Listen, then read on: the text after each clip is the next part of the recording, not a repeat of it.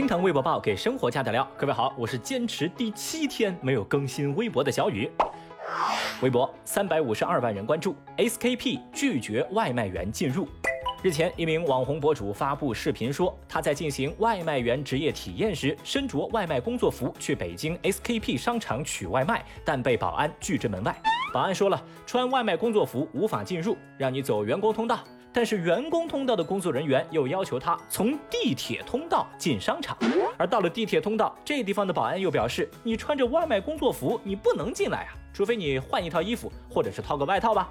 在此还给大家还原一个视频当中的细节。这位博主在视频中三番五次被拒以后啊，忍不住口吐芬芳。一旁的安保人员为难的表示说：“麻烦您啊，站到门外边去。要是让监控看到的话，我要被罚款的。”嗯，相关视频一经发布，就引起了微博网友们的广泛关注。大家不约而同的把矛头都指向了 SKP。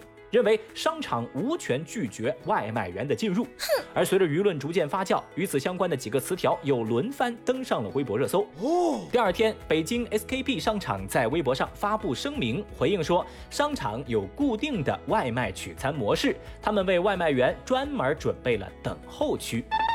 即便 SKP 关闭了这条声明微博的评论区，这也挡不住微博网友们喷薄而来的唾沫星子。同时，有声音也认为，商家不让外卖员进入和小区不允许共享单车进入是一样的。外卖平台的管理成本其实一直是由社会和商家分摊的。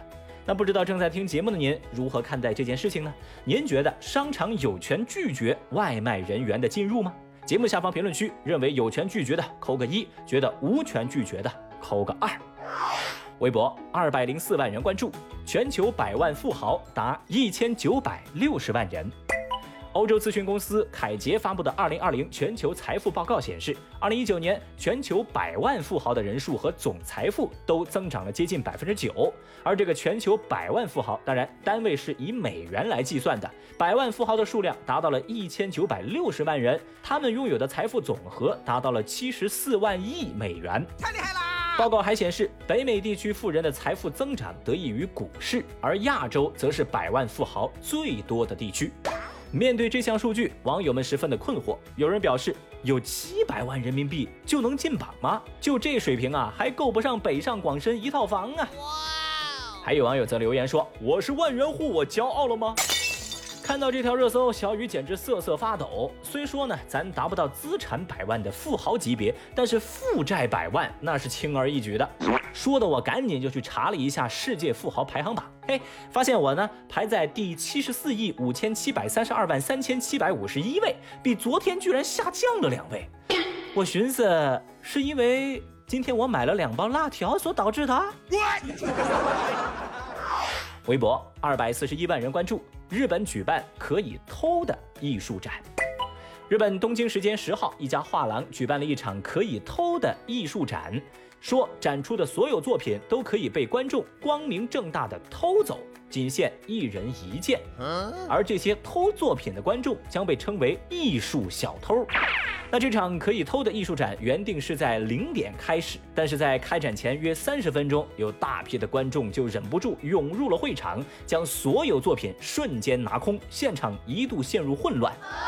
那警方在收到附近居民报警之后，抵达现场维持秩序。随后，在日本的拍卖网站上就出现了部分展品。Oh no！如此离谱的展览和场面，让微博网友们感到难以置信。有人评论说：“真的假的呀？不是说日本人素质很高吗？”还有人表示：“说了让你们偷，没让你们抢呀。”话说这艺术家试探人性的车祸现场，小雨相信这不是第一次了，每次都能证明人性啊，它经不住考验。